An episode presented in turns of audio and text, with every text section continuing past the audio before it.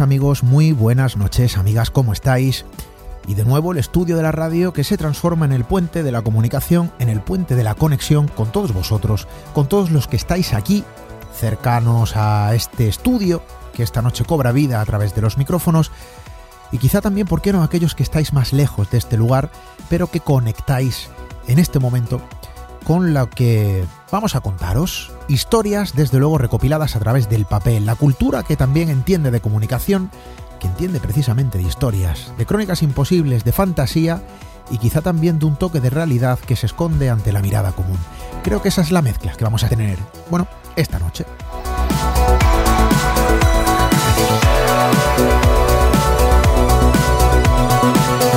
Y sí, amigos, otra cosa que queremos obtener eh, son precisamente todos vuestros comentarios. Ya lo saben, nuestras vías habituales de contacto con el programa. Nuestro correo electrónico radio. Eh, redes sociales, ya lo saben, tecleando Misterio Red en Instagram, Twitter, Facebook y por supuesto en ese formulario de contacto siempre disponible en misteriored.com.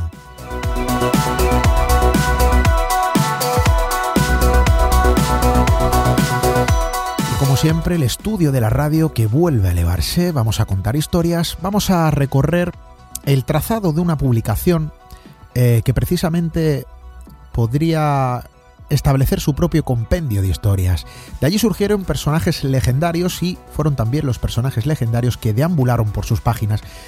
Y queremos conocer en este centenario, quizá todos los secretos, lo que se esconde en la trastienda, de una publicación desconocida para muchos, pero quizá a la que todos eh, deberíamos de agradecer. Bueno, quizá porque hay figuras que surgieron precisamente en esas páginas y que a día de hoy son conocidas de forma popular, estableciendo también sus propias leyendas. Y esta noche vamos a conocer todos sus secretos. Bienvenidos a Misterio en Red.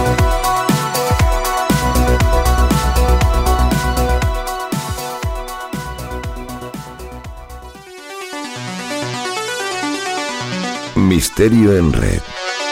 Esteban Palomo.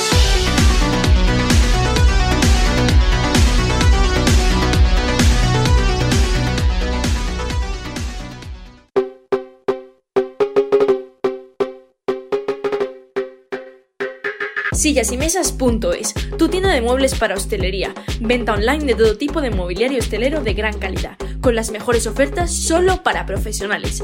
Mesas, sillas y toda una amplia gama de muebles para restaurantes, bares, hoteles, comedores, terrazas y mucho más. Sillas y mesas.es, calidad y variedad al mejor precio.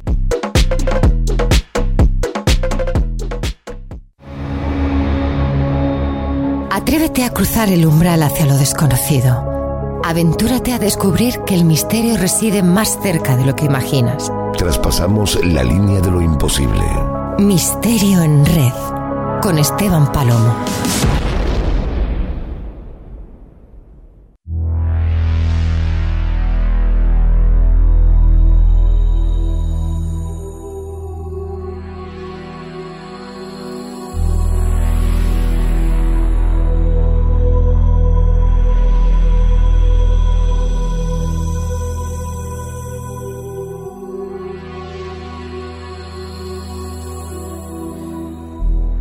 Ya saben ustedes que hay páginas que de alguna manera han descrito, dibujado, presentado ante la visión pública monstruos de leyenda, seres que nacen y emergen del imaginario colectivo y quizá otros también aparecidos en encuentros antaño y que de alguna manera han transformado su imagen en una suerte de evolución a través de las manos de alguien que quiso darle vida en, en una página en blanco.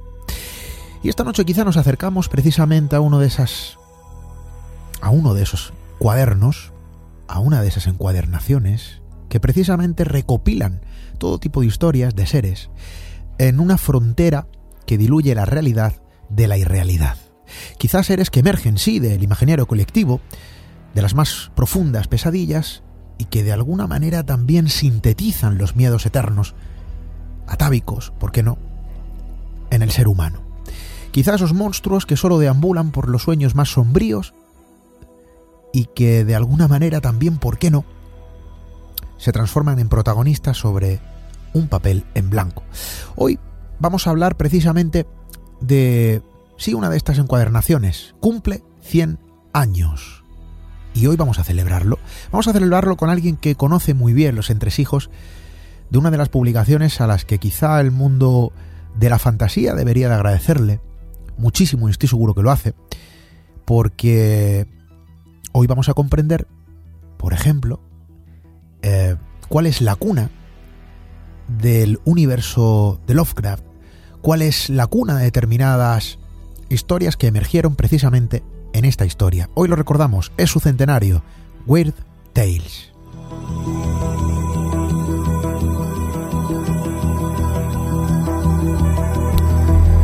Y como siempre nuestro compañero Félix decía, Esteban, tenemos que hablar de esto. Cumple 100 años esta revista. Um, desde luego toda una pieza dentro de los componentes culturales que conforman el tiempo contemporáneo. 100 años de historias, de fantasía, de terror, de los miedos profundos. Hay que contarlo. Es una pieza fundamental, uno de los pilares de la cultura o de las culturas eh, que circundan determinados territorios muy próximos a esto que podríamos entender como misterio. Y esto también lo es, porque la cultura de alguna manera también encierra su cara B. Félix, como siempre, muy acertadamente ponía la lupa en el objetivo de este asunto y por supuesto, como no podría ser de otra manera, habría que darle, había que darle luz verde. Félix, compañero, buenas noches. Muy buenas noches, Esteban, y muchísimas gracias por aceptar este tema porque me hace mucha ilusión hablar de, ficción y de, esta ficción pool que tiene mucha más importancia la cultura del pasado siglo XX y de este siglo XXI de lo que mucho más de podemos pensar en un primer momento. Y hoy no solo nos va a acompañar Félix, eh, tenemos otro invitado, Félix, con nosotros. Vamos a tener ¿no? una doble conexión eh, a través de la línea telefónica. Sí vamos a pedir que no uséis, por favor, el manos libres, ya lo sabes, para tener un poquito más de, calidad sonora dentro de lo que las líneas nos permiten. Eh, pero no estamos solos, Félix. Hoy nos acompaña alguien, ¿verdad, Félix? Sí, y, luego que, ha sido un acierto y, para hablar de este tema yo creo que eh, no podía haber invitado a nadie mejor. Y lo digo sinceramente pues tienes que presentarlo. Haz los honores. Pues tenemos con nosotros a Javier Jiménez Barco, eh, que bueno, para quien no lo sepa, pues es, yo creo que puede ser el, mayor compilador y traductor de literatura en castellano, y si no, pues puede estar muy cerca. Dirige tanto Barzun como la editorial Costa de Carcosa y, a través de, su labor pues de traducción, de compilación, incluso también de redacción, porque ha escrito innumerables artículos sobre el tema y más de un libro, pues nos acerca todo este universo, todo este mundo a todos los interesados y a todos los que nos enamoramos de, esta época y de personajes tan míticos como el zorro, Conan o el propio Cthulhu. Así que Javier, bienvenido y muchísimas gracias por estar aquí. Muchísimas gracias a vosotros por contactar conmigo. Yo, estoy encantado. Muchísimas gracias. Eh, Javier, cuando hablamos de este tipo de literatura, al final no solo hablamos de un componente muy específico dentro de la cultura que nos envuelve, sino también de un, componente muy humano, ¿no?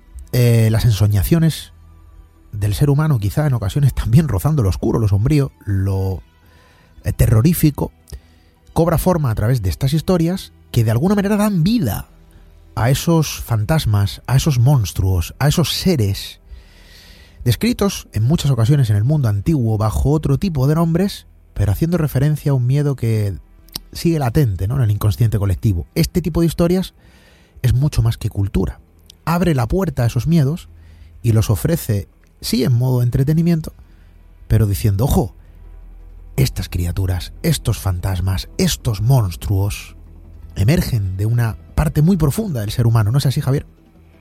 Hombre, yo creo que todos, eh, todos los seres humanos en un momento dado necesitan escuchar una historia de miedo, necesitan sentir la emoción o la excitación especial que, proporciona el miedo o incluso el miedo a lo desconocido. Y y bueno, las revistas pulp, que fueron una industria a principios del siglo XX, una verdadera industria editorial, pues no podían dejar de, de, lado pues este tipo de este tipo de emociones añadidas.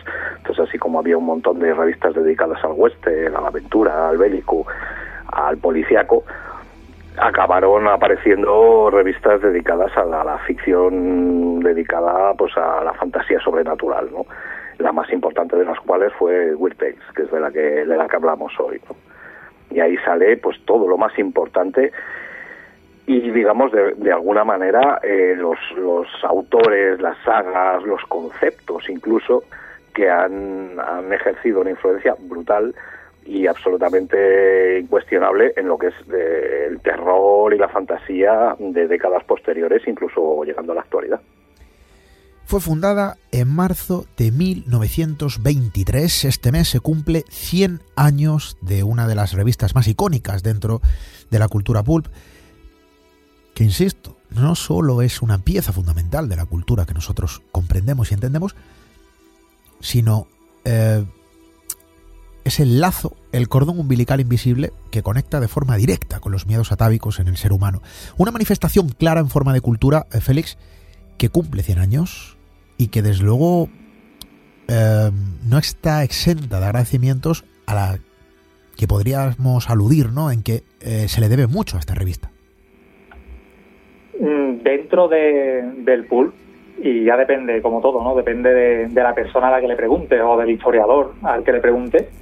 Eh, Waytail siempre está entre el abanico de, la, de las revistas más importantes de este género, ¿no? Y dentro de la enorme industria del pool, eh, vino a ocupar un hueco concreto, eh, ficción de horror sobre todo, también después de estar dentro en, en la fantasía, también en la ciencia ficción pero en esos primeros momentos, pues se intentó meter más en esta variante de, de esta ficción de horror, ¿no?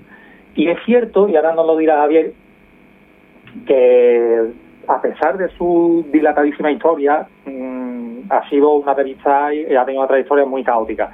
Ha pasado por multitud de editores, de, de propietarios distintos, de vaivenes económicos, eh, todos los ha habido y por haber, de muchísimos lazos de tiempo en los que no se ha publicado absolutamente nada.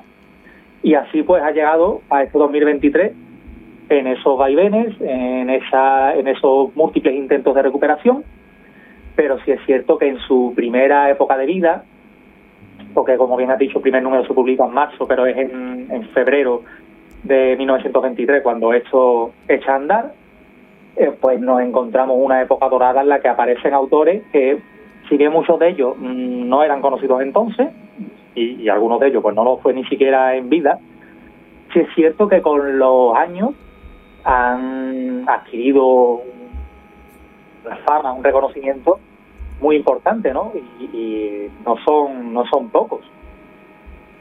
Bueno, yo creo que habría que hacer un trayecto eh, sobre la historia de esta, eh, vamos a decir, revista desde luego una frontera donde deambularon no pocos personajes, donde lo siguen haciendo 100 años.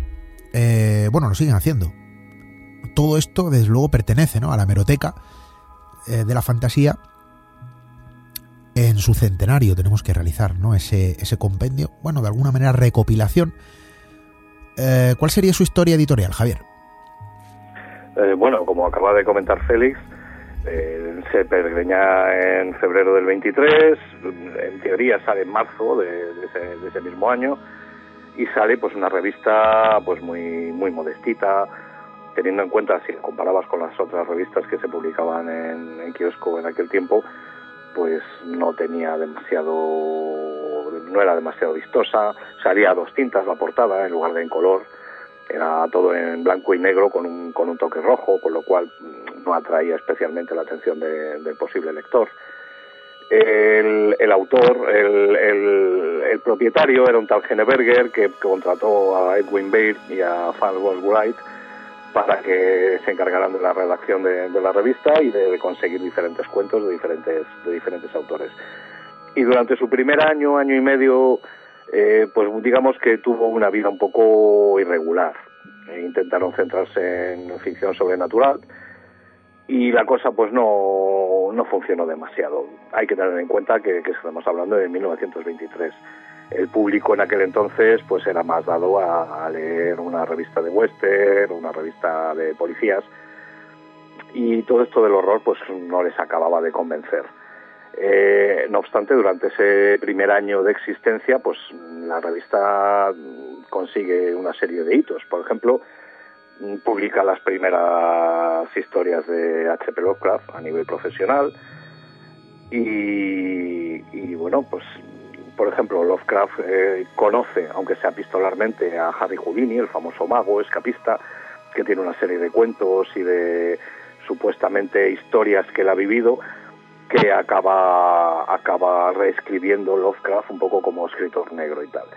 ¿Qué pasa? Que durante este primer año y medio mmm, la cosa pues no acaba de funcionar. Geneberger se endeuda, el propietario. El, redactor jefe, Beir, pues no lo hace demasiado bien.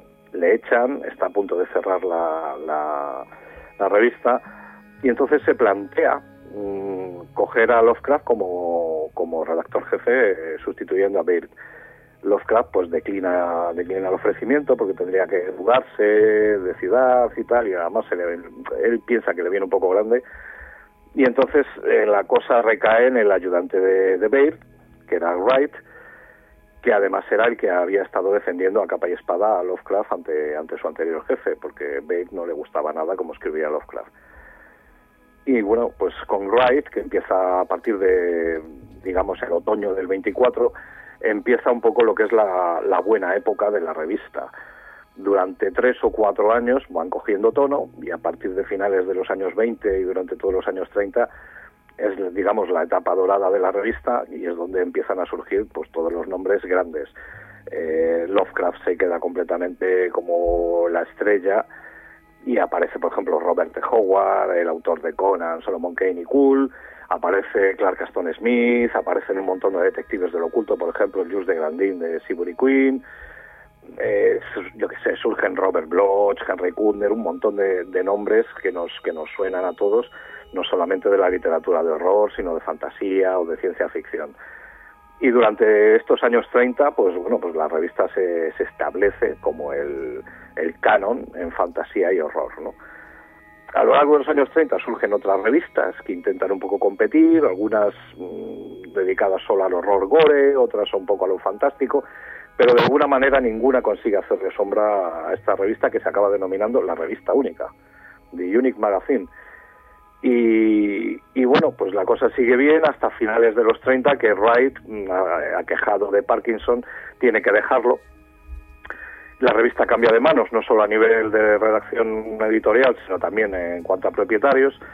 Pasa a un gran grupo editorial y le dejan a una directora, Dorothy McIlbraith, que, que, bueno, pues que lleve la revista. Ella, de alguna manera, no hace mal trabajo porque se encuentra con una revista que nunca había sido este, eh, especialmente exitosa en cuanto a dinero.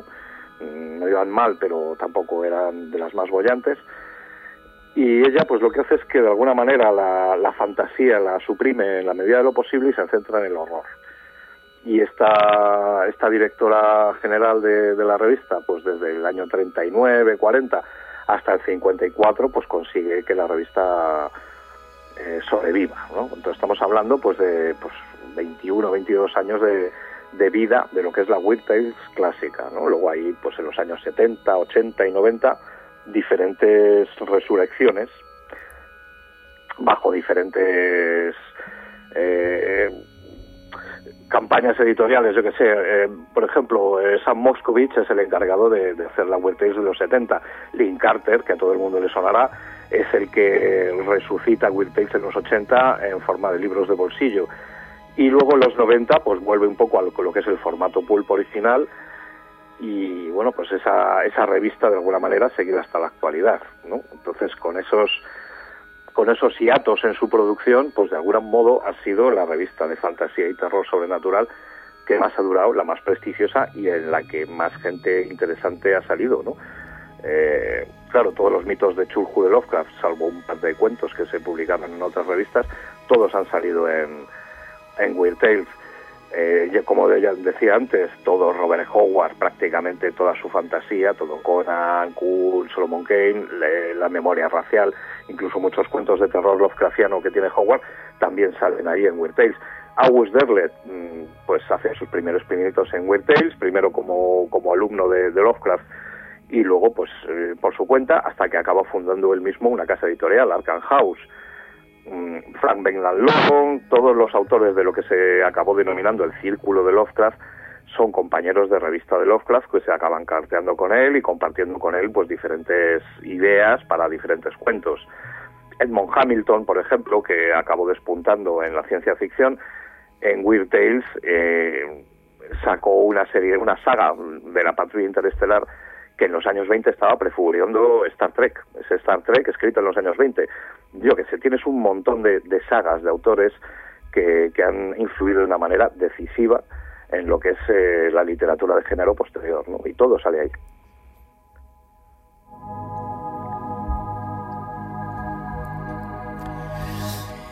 Y como pieza impulsora, eh, como plataforma que propulsa determinadas crónicas e historias escritas en el papel, vistas en la pantalla, y esto aquí mm, quizá también podemos poner más de un ejemplo, em, podríamos decir, Félix, que en este centenario se puede asegurar que Weird Tales fue la puerta, la lanzadera eh, para muchísimas otras historias que bebieron precisamente de sus páginas.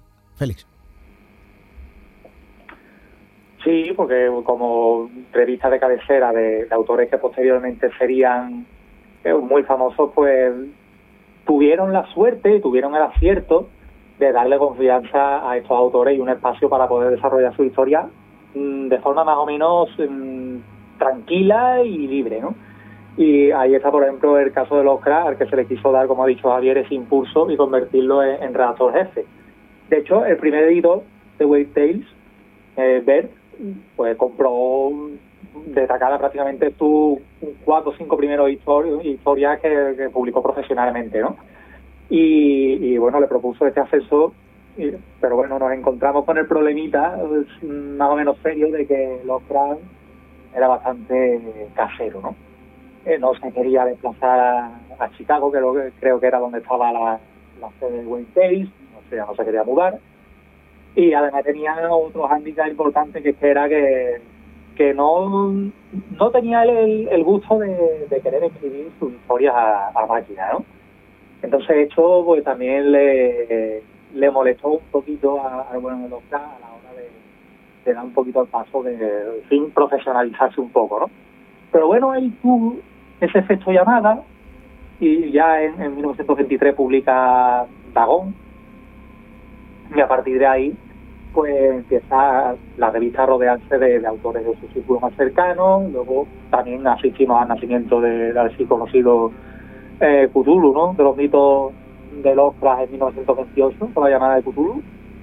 Y, bueno, y como decimos, que dentro de, este, de esta gran industria, pues puede ser perfectamente la, si no la publicación más importante, porque creo que por ahí eh, hay una pugna importante con Amazing Stories, con Black Mass, hay tres o cuatro revistas, eh, Argosy también anda por ahí, que son muy, muy, muy importantes, pero que, como venimos diciendo, tienen un peso espectacular en la cultura del pasado siglo. Hoy, por ejemplo, eh, así anecdóticamente, no leía un comentario de una persona que venía a decir que leer ficción no es sinónimo de culturizarse, ¿no? sino que, que hay que empezar a leer no ficción para tener cultura, ¿no? Y bueno, no se puede, yo creo que en este sentido no se puede estar más equivocado, ¿no? Porque aquí encontramos, pues, desde ciencia ficción especulativa hasta, por ejemplo, eh, un precursor claro y contundente de los de los de la pujante industria de los, de los cómics de superhéroes, ¿no? Y después de las películas que hemos visto durante los últimos años. Aquí nacen los Flash Gordon, los dos Savage, el Zorro, el fantasma, la sombra, que, después han dado paso a, lo que conocemos eh, a día de hoy, ¿no? Pero sí que me, me gustaría quizás, ahora con Javier, para ver un poquito más claro de qué estamos hablando, qué es lo que se denominaba pulp y un poquito las características que tenía en cuanto a su extensión, a tipo de papel, a los precios y ese tipo de cosas, porque hablamos de literatura que se considera para muchos barata. Eh, literatura casi de, bolsillo y de consumo súper rápido y muy fácil, ¿no? Sensacionalista y ese tipo de cosas. Pero por determinar más o menos de, qué estamos hablando exactamente, Javier, eh, ¿cómo se distribuían estas revistas? ¿Cómo eran? Sí, efectivamente, efectivamente es importante y nos hemos nos hemos puesto a hablar de Whitpace primero antes de decir exactamente lo que era. Y es verdad. Eh, a ver, hay que tener, hay que ponerse un poco en contexto. Estamos en las primeras décadas del siglo XX en Estados Unidos. En aquel tiempo la radio prácticamente no, existe, en las primeras décadas son muy pocos los que tienen radio, de hecho muchos van a casa del vecino a escucharla, televisión por supuesto no tiene nadie, y el cine cuesta una pasta y pues a lo mejor una vez cada muchas veces, pues cada mucho tiempo, pues alguien se puede permitir el lujo de, ir al cine. Entonces el medio de entretenimiento habitual en esas primeras décadas es la literatura popular. La gente lee para entretenerse, es como ver las series ahora mismo. Eh, era el medio de ocio por antonomasia. Entonces, durante los últimos, las últimas décadas del 19, pues se establece una serie de, de tipos de publicaciones de, papel barato, que son los story papers y los dime novels, que de alguna manera prefiguran lo que luego acaba siendo la literatura, los, los pulp. Las revistas pulp eh, surgen a, finales del 19, principios del 20, y surgen precisamente con una revista que tú has comentado hace un rato, Argosy, que es de alguna manera la primera. ¿no? Eh, Argosy pues, es el primer pulp, es una revista gruesa de ciento y mucho páginas, de un tipo de papel de pulpa vasto sin guillotinar, de ahí la acepción pulp, y, básicamente parte de la premisa de que eh, aunque el continente sea vasto, lo importante es el contenido, no ya solo por la calidad que pueda tener, sino sobre todo por la cantidad de horas de entretenimiento que ese contenido puede proporcionarle al lector. Y esa es la premisa que tiene Munsey, que es el primer editor, el editor de Argosy, que, que hace este, este formato y tiene un éxito atronador. Mm, tal es el caso de que, bueno, pues todos sus competidores, que al principio le miraban un poco así por encima del hombro, acaban copiándole el formato pulp. Es un formato, pues ligeramente más pequeño que nuestro folio, es un poco como el de tamaño, eh, para que os hagáis una idea, como el comic book habitual, solo que mucho más grueso y con un papel muy grueso. Entonces, en esas 130, 128, 150 páginas eh, que tenía, mm, bueno, pues ahí pues a lo mejor siempre 20 o 30 de anuncios de todo tipo, pero luego un montonazo de contenidos de ficción, cuentos, seriales, en ocasiones incluso novelas completas, eh, aparte de varios cuentos. Claro, la gente por, por 10 centavos, eh, pues tenía, tenía lectura pues para, para una semana o más, ¿no? Eh, con el tiempo, bueno, pues los pulps pasan de ser el típico pulp general, que te ofrece un poquito de todo, aventuras, policíaco, tal, como era Argosy, por ejemplo, que era un pulp generalista, ¿no? Que, te ofrecía un poco de todo. Pasan un poco de, esa, de ese pulp general a, convertirse en pulps especializados. Empiezan surgiendo eh, revistas especializadas en géneros en concreto. Eh, bueno, por ejemplo, Adventure, pues es como su propio nombre indica, eh, pues una revista de aventuras durante todo, a lo largo de todo el mundo y de toda la historia. Black Mask, pues es de las pues 30 o 40 revistas que salieron de género policíaco criminal, la que con, vamos, de lejos es la más prestigiosa porque ahí surgen los nombres, pues yo que sé, de Dashiell Hammett, de Raymond Chandler, de L. Stanley Gardner, todos ellos surgen en Black Mask. Eh, bueno, tienes Amazing Stories, es, digamos, de alguna manera la primera revista pulp de ciencia ficción y la que de alguna manera inventa el término. Pero claro, a partir de Amazing Stories surgen o, decenas y decenas de revistas de ciencia ficción. Y entonces, bueno, pues con el, con el paso de las décadas eh, surgen dos tipos de revistas, las Slick, que son un poquito las revistas pijas, caras, bien impresas en grapa, con pocas páginas, incluso muchas de ellas eh, impresas a color, que bueno tienen poco contenido y son más caras y están pero están muy bien impresas y desde luego pagan muy bien a sus a sus eh, colaboradores. Y luego están las pool que son las que generan una industria tremenda que se venden en kiosco y que cuestan de 10 a 25 centavos. Las de 25 centavos fueron excepción, lo normal es que costaran 10 o 15 centavos y que pues eso tienen las 128 páginas no se las quita nadie y, tiene y ofrecen pues en una impresión muy burda en un papel horroroso pues un montón de, ficción empaquetada para que el lector la consuma a precio de coste. Entonces sí durante muchas décadas ha sido considerada eh, una literatura de, de, consumo una literatura popular de, de baja calidad. Pero claro conforme pasa el tiempo y una serie de autores y de series. Y no te estoy hablando ya solamente de terror o fantasía, sino pues de todo tipo, porque ya os digo que los pulp abarcaron todos los géneros. Eh, conforme muchos de esos autores se van convirtiendo en clásicos y, y de alguna manera su caridad mm, deja de ser cuestionada. Hoy en día nadie, nadie se cuestiona, por ejemplo, que Dashiell Hammett pues era un pedazo de, de, escritor, por poneros un ejemplo. O incluso Lovecraft, que durante muchas décadas ha sido un poco considerado rarito, pues tampoco tampoco se mm, tiene ningún problema ninguna editorial en considerarle también un clásico, ¿no? Y en sacar su propia versión. Nosotros vamos a sacar nuestro nuestro libro de Lovecraft porque parece que lleva dinero, ¿no? Y, y, atrae dinero. Y bueno, pues hay una serie de autores pues que al final mm, de alguna manera trascienden lo que es ese medio vasto y barato de, de publicación y se, se acaba convirtiendo en, en, parte de la cultura popular y en parte de, del inconsciente colectivo y desde luego son, eh, se convierten en escritores clásicos pues ya pues para siempre no entonces en ese contexto surge un poco su, su, eh, la revista Weird Tales no en un contexto en el que las, las revistas pulp eran el medio de ocio favorito del público norteamericano y que se estaban empezando a especializar. Habían pasado de lo que es una, revista pulp genérica a una revista pulp eh, especializada en un género concreto. Y en eso se especializa la revista Weird Tales cuando surge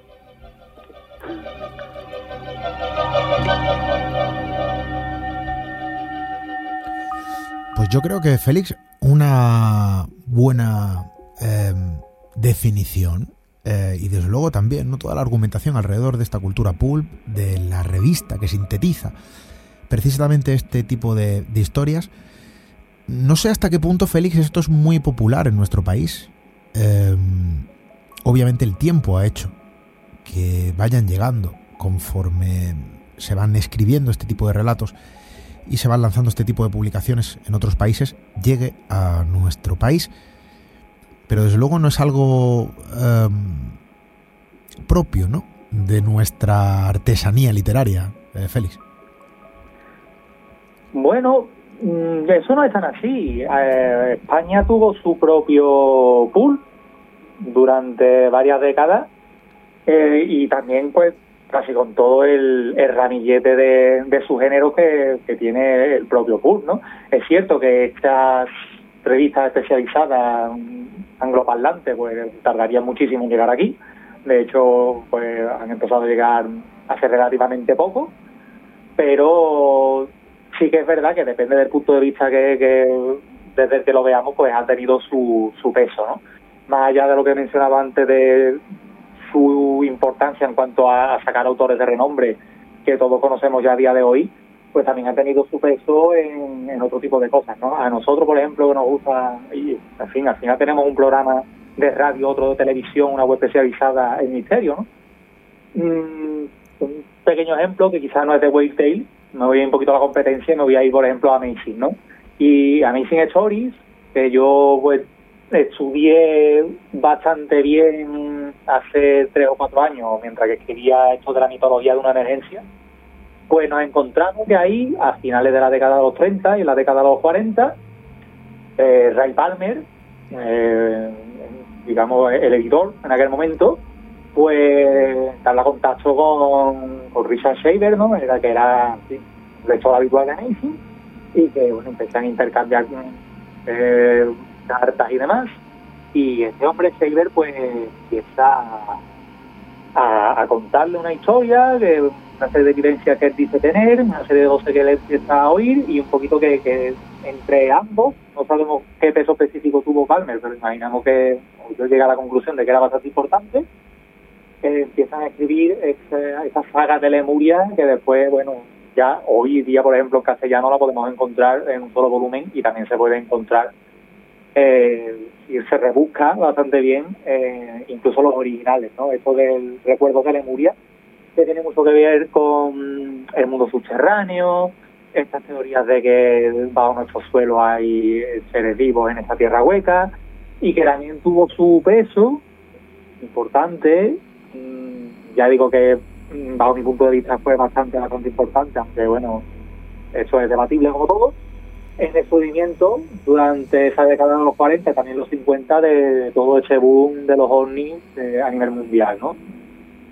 Y, bueno, es una cosa que surge de, aquí, surge del pool, de, la ciencia ficción, pero es que la ciencia ficción, eh, por ejemplo, en concreto, tiene un peso específico muy importante en el desarrollo eh, cultural, tecnológico, literario de todo el siglo pasado, ¿no? Eh, por aquí, por ejemplo, también recuerdo menciones especiales, incluso algún programa que hemos hecho aquí en Misterio 3, hablando de algún, alguna historia precursora de, la bomba atómica. Eh, también lo, hablamos en su momento con algún cuentecito de Keith Carmill que le valió alguna visita de los federales estadounidenses y también una pequeña un pequeño precedente que encontré eh, sobre el famosísimo Mothman que aparece en una, pequeña historia también de esta época, de los años 50, y que de hecho se ha publicado en, español eh, por Diablo Ediciones, donde también Javier tiene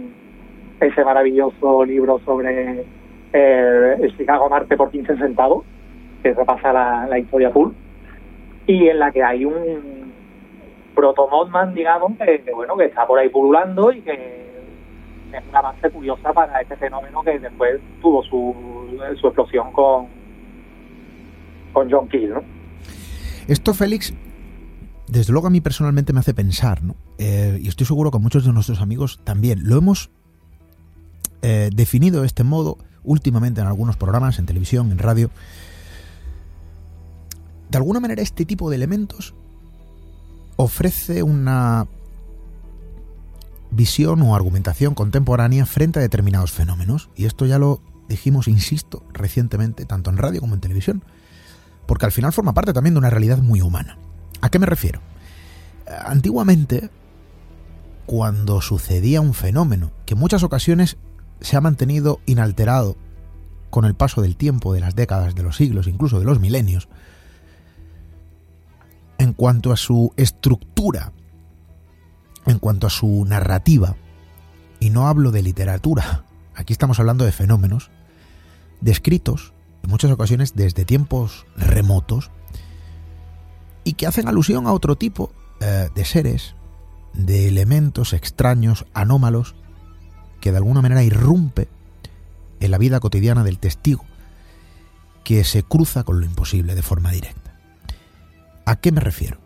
En Cantaño, evidentemente, cuando uno observaba una luminaria en los cielos, porque este tipo de encuentros se narran desde hace mucho tiempo, amigos, las argumentaciones, la justificación, la explicación que se le otorgaba iba acorde a la cultura del momento. Y esto eh, lo vemos perfectamente ¿no? definido en las historias de los no identificados de las luminarias errantes que circundan el cielo nocturno de cualquier región, y que en nuestro tiempo, cuando hablamos de anomalía, cuando hablamos de un fenómeno completamente exógeno a nuestra comprensión, a día de hoy nuestro razonamiento más inmediato es aludir a lo imposible bajo el contexto cultural de los ovnis, de los objetos no identificados, que en muchas ocasiones quedan relegados, ¿no? A, a provenir de lugares, eh, bueno, mucho más allá, ¿no? De, de nuestra atmósfera.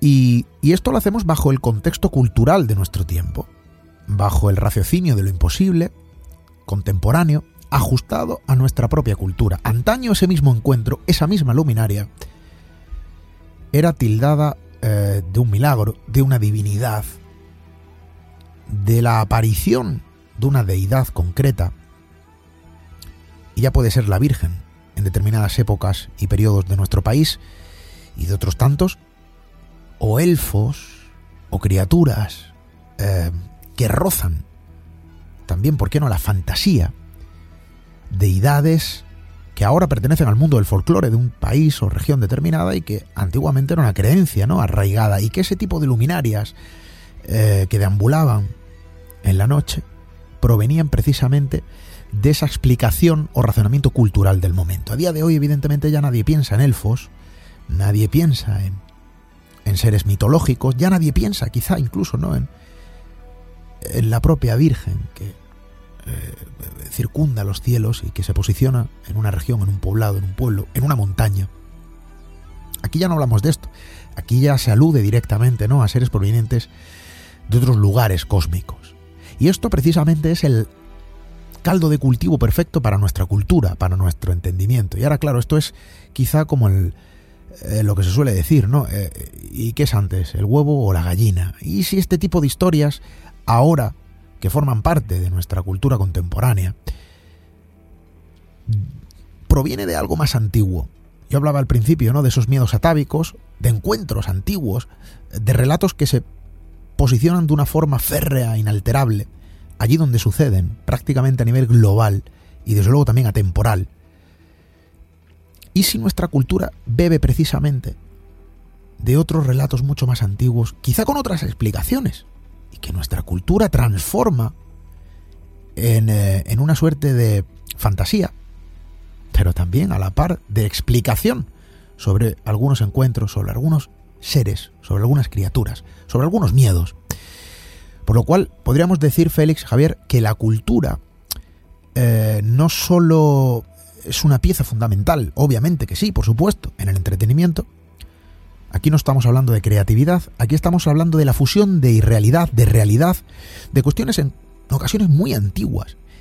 Eh, Cantaño tenían otras explicaciones, que eran contadas en forma de leyenda, eh, dibujadas en la piedra, en la roca, en los documentos que a día de hoy nos llegan y que forman parte de la prehistoria y que choca directamente con nuestro conocimiento, pero es que a día de hoy nuestra cultura choca también de forma directa con el conocimiento. Y estamos viendo como en este tipo de cultura, como en este tipo de creaciones, como en este tipo de literatura, se manifiesta sobre el papel en muchas ocasiones elementos muy antiguos y para muchos muy reales. Em, por lo cual, ¿qué es primero? Eh, ¿La gallina o el huevo? Eh, ¿Qué es primero? ¿Los no identificados o estos relatos que han dado vida a la creencia cultural y popular que a día de hoy tenemos sobre los ovnis. Y sobre esto podríamos hablar largo y tendido, porque este tipo de cultura, este tipo de literatura, abraza un amplio espectro de criaturas, de seres, de elementos, de objetos imposibles que se posicionan en esa frontera ¿no? de la imaginación y de la propia realidad para muchos, Félix. Estamos hablando de un elemento muy humano, por lo cual esto nos baladí. Weird Tales, que para muchos puede ser una revista, bueno, que al final es poco menos que un cómic, eh, que no cuenta nada, que es mero entretenimiento, aquí tiene un calado mucho más profundo. Hay que ver la cara B, lo que no se cuenta o lo que no se ve en primera instancia, y que detrás de esas historietas hay un elemento humano, antiguo, que nos lleva acompañando desde el principio de los tiempos, Félix. Y esto hay que recalcarlo. Es curiosidad, es creatividad, es eh, ganas de, bueno, también entretenimiento, obviamente. Eh, también era un formato sencillo, ligero, con una extensión como ha comentado Javier antes, muy determinada, pero eh, ha tenido un calado muy importante. Por ejemplo, algo tan influyente como La Guerra de los Mundos de Wells se publica en 1927 en Amazing Stories. Eh, eh, al año siguiente se publica La llamada de Cthulhu, que ya sabemos la importancia que ha tenido en, en forma de relatos continuadores de juegos de mesa, películas, videojuegos. Y si nos ceñimos a esto que tú estás diciendo, eh, que fue antes huevo la gallina, mm, al final son narrativas, son historias que están ahí en el ambiente, que alguien las imagina, que alguien las plasma en determinado momento en papel. Y esas cosas, pues, mm, después tienen la, la suerte o no, depende del calado que tengan, de traspasar el simple papel y, ir más allá, ¿no? Y, bueno, en ese sentido, pues, quién sabe si alguien más imaginativo, vamos a decirlo así, o alguien más sugestionable, alguien que interiorice estas cosas quizás de la forma no del todo adecuada, pues da lugar a, otra serie de cosas y, se da lugar a, relatos del tipo que tú has mencionado. Centrándonos en, en Weird Tales, y ya que tenemos a Javier aquí, que tiene varias compilaciones de varios años, ¿no? En fin, tiene del 29, del 34, del 36, del 38. Aquí hay historias de todo tipo, ¿no? Y Javier, ahí tenemos desde a, verle hablando de brujería, a propio Lovecraft, a Robert Howard. Eh, dinos un poquito, ¿cuál crees tú que de los que hay? Y ya digo que hay varios. Yo, de hecho, estoy esperando los dos primeros, el 29 y la del 34, que lleguen a casa. ¿Cuál es para ti el año más importante o la, la horquilla del año más importante en cuanto a peso eh, en las historias, las más eh, buenas, por así decirlo, las que más calidad tienen o las más representativas eh, de la revista. Sí, bueno, el, como adelantaba un poco antes, en los años 30 es la época dorada. Desde el año 29, 30 hasta el 39 más o menos, esos 9, 10 años de, toda la década de los 30 es donde tenemos a todos los grandes autores en su mejor época. Tienes, a pesar de que con la llamada de Cthulhu ya se había, había aparecido en los años 20 junto con Dagon y tal, pero bueno, la mayor parte del, del corpus Lovecraftiano surge en esa época, todo Robert Howard, aunque también se había estrenado en los años 20, surge en esa época. Hay que tener en cuenta también una cosa, y es que eh, una gran una, una mayor parte de los, de los escritores de Weird Tales era también gente con, con mucha de alguna manera con que tenían eh, muchísima inquietud a nivel de folclore y de tradición.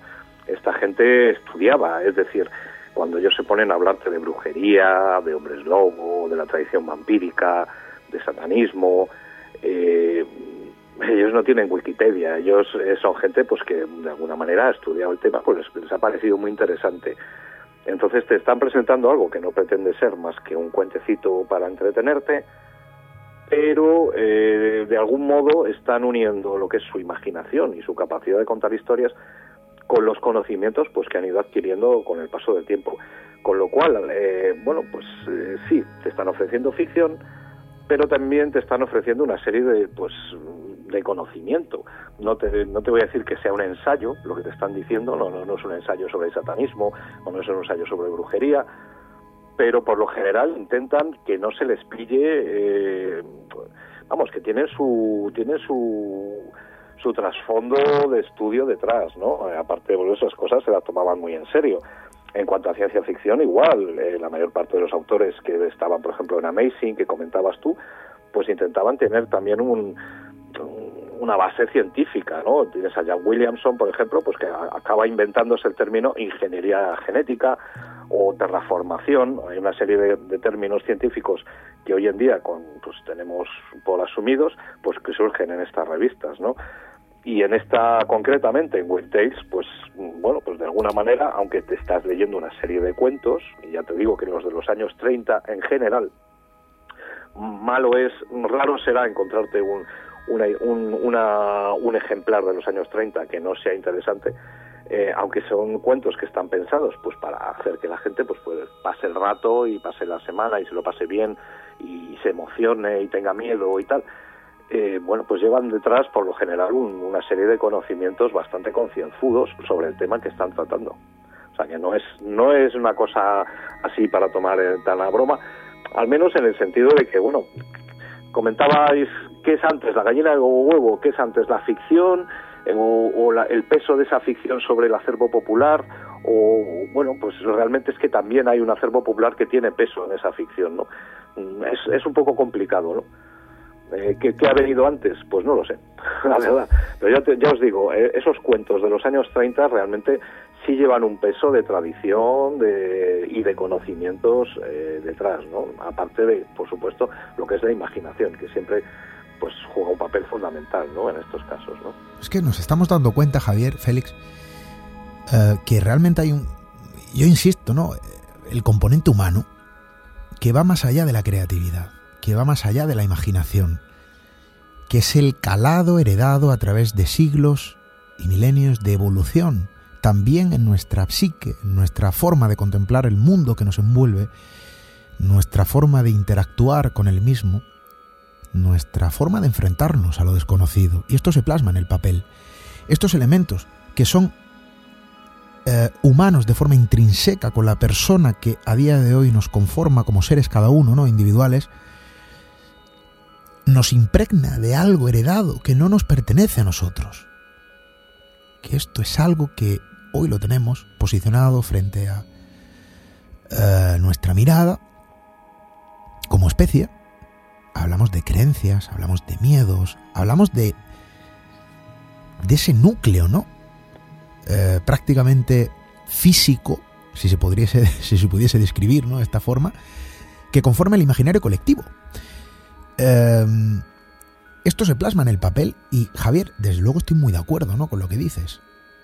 En este tipo de relatos, que aparentemente es un entretenimiento baladí, vacío, carente de ningún tipo de argumentación, hay mucho conocimiento. Hay eh, mucha comprensión de lo propio incomprensible. Y esto se plasma, se le da forma, se le pone un nombre, un rostro, eh, para generar determinadas emociones que ya se sintieron por otro tipo de seres, similares o no, eh, por otro tipo de, de relatos, reales o no, pero se contaban antaño, quizá alrededor de una hoguera, y a día de hoy se hace en el papel, en los micrófonos, delante de una cámara. Y esto pasa con las historias reales y también con las propias, ¿no? De, de ficción. Em, ese componente humano, que abraza también la cultura, que va más allá del entretenimiento. Y esto lo hablábamos en una conversación hace ya un tiempo eh, con colegas del medio. Y decían, no, es que determinadas cuestiones delante de un micrófono, delante de una cámara, es un entretenimiento, pues como las calorías vacías, ¿no? Como el que se come una chuchería. Oye, es que yo me como una gominola, pero esto no alimenta, pero me está aportando calorías, pero no me aporta nada sano. Oye, es que yo no estoy de acuerdo con eso. Que sí que es entretenimiento, por supuesto que sí, pero es que el telediario, las noticias, ya de por sí entretienen. Y para mí eso sí que es terror. Pero la realidad de todo esto es que algunas personas que tildan eh, determinados contenidos como un mero entretenimiento vacío, que aporta solamente calorías, ¿no? De ningún tipo de alimento, bueno, yo podría establecer, y estoy seguro que muchos de nuestros amigos y vosotros mismos también, ¿no? Algún tipo de argumentación para rebatir tal pensamiento, estoy seguro, eh, profundamente equivocado. Eh, Félix, el tiempo que se nos acaba, pero mmm, tenemos que hablar de este centenario que cumple esta publicación, a la que hay mucho que agradecer. Son numerosos los autores que pasaron por sus páginas, que dieron sus obras también plasmadas en otro tipo de elementos, en otros documentos, en otros papeles, en otras eh, publicaciones, eh, algunos de ellos incluso en la pantalla.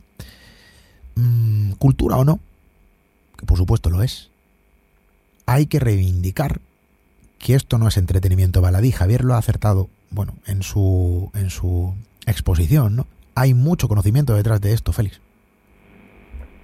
Sí, y por supuesto nos hemos quedado cortísimos de tiempo porque ya digo que esto es un universo en el que podríamos estar eh, muchísimas horas, ¿eh? muchísimas horas, incluso temporadas completas hablando de y haciendo un repaso por, por todo el contenido editorial que se, se volcó en, el pool y que se sigue volcando en el pool porque por suerte se sigue evitando, se sigue creando también y, se sigue compartiendo y desde luego que hay muchísima gente interesada, ¿no? Y, y bueno, ya que está Javier aquí, muchísimas gracias por, por estar en el programa, por, participar, por querer participar, ya porque sé de buena mano que, que estás bastante ocupado y, la prueba está en que cada vez que visito el portal de, de Barzum en Facebook, pues veo que tienes alguna novedad por ahí, ya sabemos que, que llegará, por ejemplo, Gulliver de Marte, también sé que está por ahí ya casi casi un par de revisiones de Edgar Ray Barrows, y, y bueno, si queréis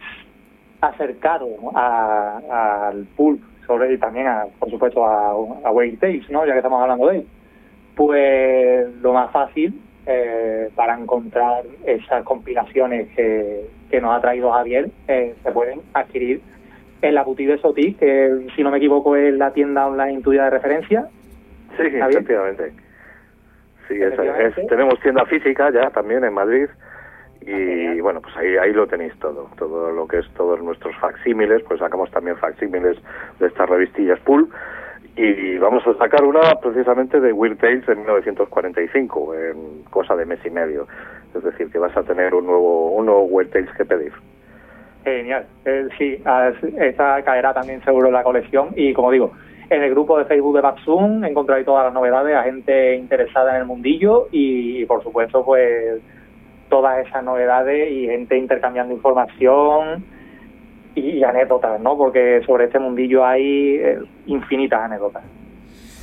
Félix, compañero, ¿qué te voy a decir? Muchísimas gracias, como siempre, tus propuestas son bien recibidas, hay que atender a ellas, luz verde siempre para todo lo que quieras eh, traer en estos micrófonos que son tuyos, que es de todos nuestros amigos que nos acompañan cada semana. Javier, también muchísimas gracias por acompañarnos esta noche. Estoy seguro que, eh, bueno, contaremos contigo en algún que otro momento, ¿por qué no? Hay mucho que contar alrededor de este tipo de cuestiones y también de otro tipo de elementos que podrían pasar, ¿por qué no?, por estos micrófonos. Javier Jiménez, muchísimas gracias. Muchísimas gracias a vosotros, ha sido un placer y bueno, ya sabéis dónde me tenéis. Félix Ruiz, compañero, hablamos. Hablamos pronto, muchísimas gracias.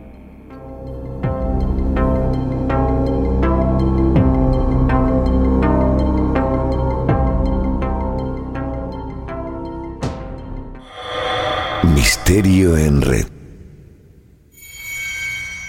La red del misterio.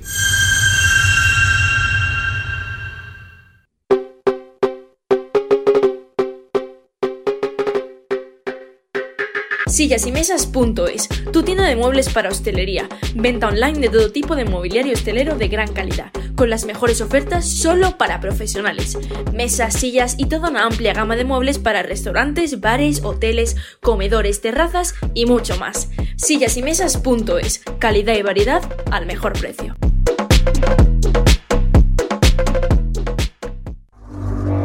Misterio en red. Misterio en red con Esteban Palomo.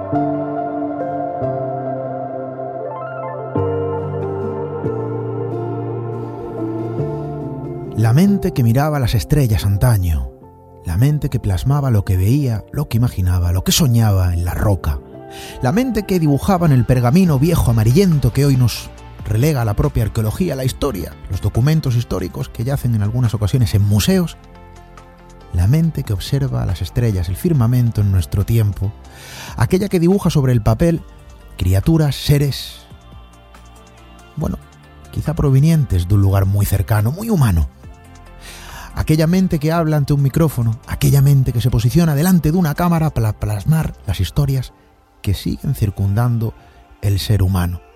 Han evolucionado, como nuestra propia mente. Esas historias, esas crónicas que antaño se dibujaban y se pintaban y se contaban de una manera diferente, siguen manteniendo su estructura, de forma imperecedera al tiempo, siendo algo global, un fenómeno universal, un fenómeno humano. Y desde luego yo creo que, bajo este pretexto, toda forma de cultura que nace de esa vieja mente, que sigue siendo parte de lo que somos, porque sigue estando viva. Hay que abrazarlo.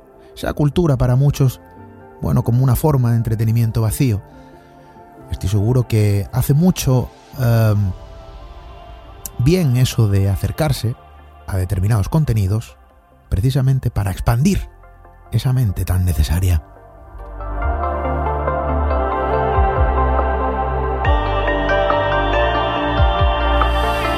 Y nosotros también nos acercaremos no solo a la, la creación, vamos a decir, ¿no? literaria y a todo lo que tiene que ver con la cultura del entretenimiento, a las historias sobre el papel, sino también nos acercaremos a las crónicas, merecedoras de ser contadas, aunque algunos digan que es un mero entretenimiento eh, vacío.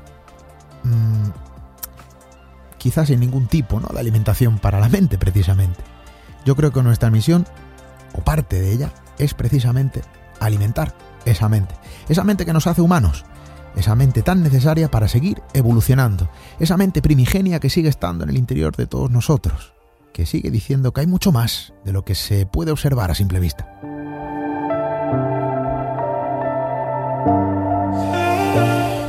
Y con esa misión y con otras tantas que siempre abanderamos, nosotros regresaremos la próxima semana con más historias que contar. Hasta dentro de siete días, amigos.